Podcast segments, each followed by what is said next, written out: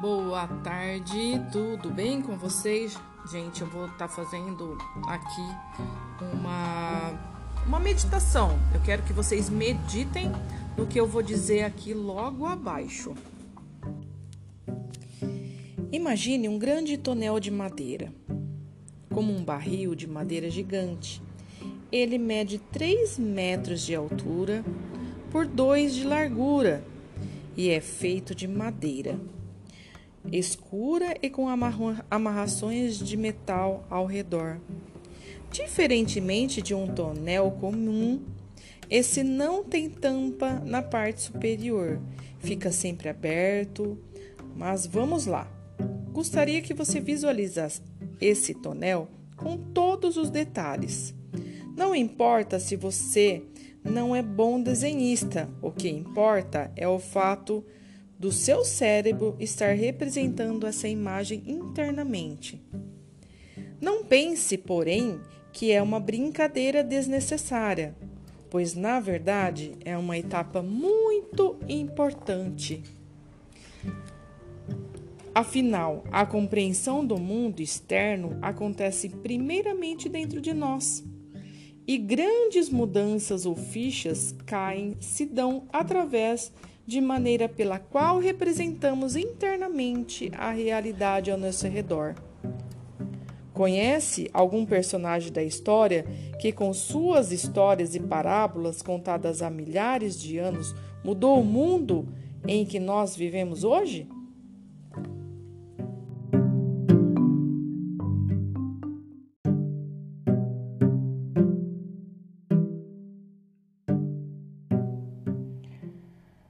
Ok, você já tem o desenho do tonel. Fique à vontade e livre para que, à medida que eu for dando mais características e informações, você vá compondo mais detalhes na imagem do tonel. Dando mais informação a essa representação, peço que você veja esse tonel cheio, transbordando de uma substância muito fétida uma substância pastosa e pegajosa de marrom escura. Muitas moscas e muitos insetos sobrevoavam e pousavam no tonel e na substância pastosa. Lembre-se de que o cheiro é insuportável e a ponto de ter afastado a maioria das pessoas que estavam ao redor dele. Desenhe mais uma série de detalhes que complementam a imagem do tonel. Então, de repente você vê uma pessoa querida dentro do tonel, apoiada na beirada. Ela está suja, fétida e exposta a toda a podridão contida nela. Você, preocupada e angustiada, grita para a pessoa: Saia daí! Por favor, saia daí de cima! Isto está lhe fazendo muito mal, saia daí! E você continua. O tempo está passando?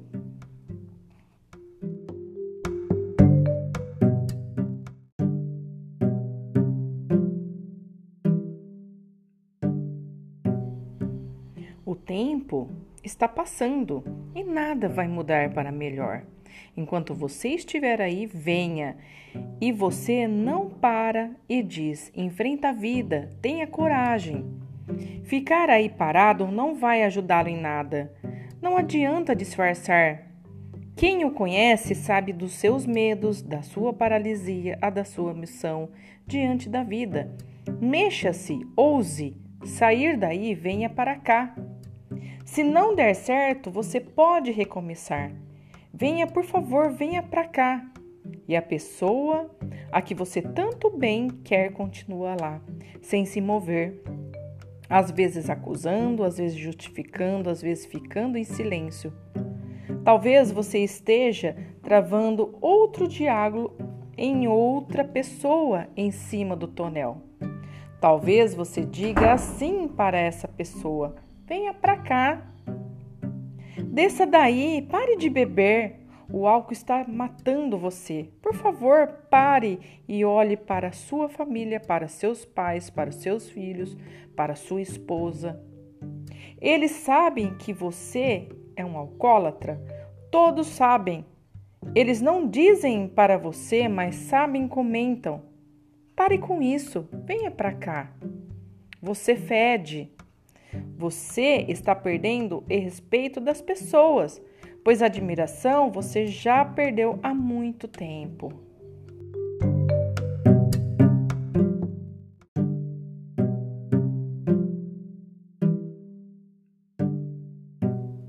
E você não desiste dessa pessoa e continua. Desça daí. Eles não merecem isso de você. Venha para cá, você merece mais da vida. Nós estamos aqui por você. Largue, largue tudo e venha. Largue as coisas ruins e venha. Enquanto você estiver aí, em cima, nós não podemos ajudar você. Olhe para tudo que está ao seu redor. Olhe para os seus filhos, sua esposa, seu esposo, sua mãe. Limpe-se, venha para cá. Aqui é o seu lugar, venha. Ou será que o seu diálogo com essa pessoa é assim? Saia daí. Esse não é o seu lugar. Você pode mais, muito mais do que isso. Desça daí, venha assumir a responsabilidade pelo seu futuro financeiro e profissional. Saia de cima do muro. Faça algo de verdade por você e pelos seus. Pare de fingir que está as coisas. Pare de fingir que está tentando. Ninguém mais acredita nas suas desculpas. Faça alguma coisa e deixe de ser um peso para as outras pessoas. Elas não merecem isso. Saia daí e venha trabalhar e produzir de verdade, venha ganhar dinheiro. Desça daí e construa sua independência. Por mais que você fique aí dando desculpas ou usando disfarces de bem-sucedido, todos sabem onde você está e quem você tem sido. Por favor, pare de decepcionar as pessoas. Assuma uma postura, decida e faça algo. Desça daí.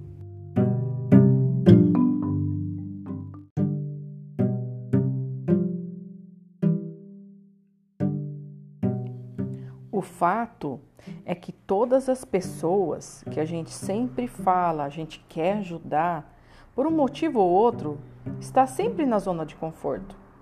A zona de conforto é uma, uma metáfora representada pelas pessoas paradas no topo do, to, do tonel.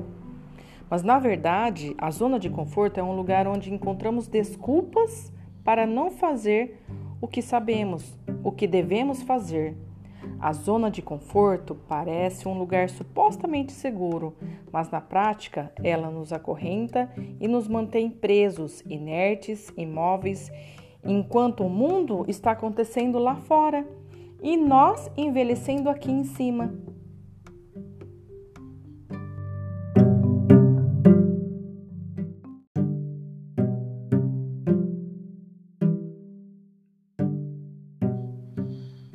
Zona de conforto parece um lugar supostamente seguro, mas uma prática ela nos mostra a corrente nos mantém presos, inertes, imóveis, enquanto o mundo está acontecendo lá fora e nós envelhecendo aqui em cima.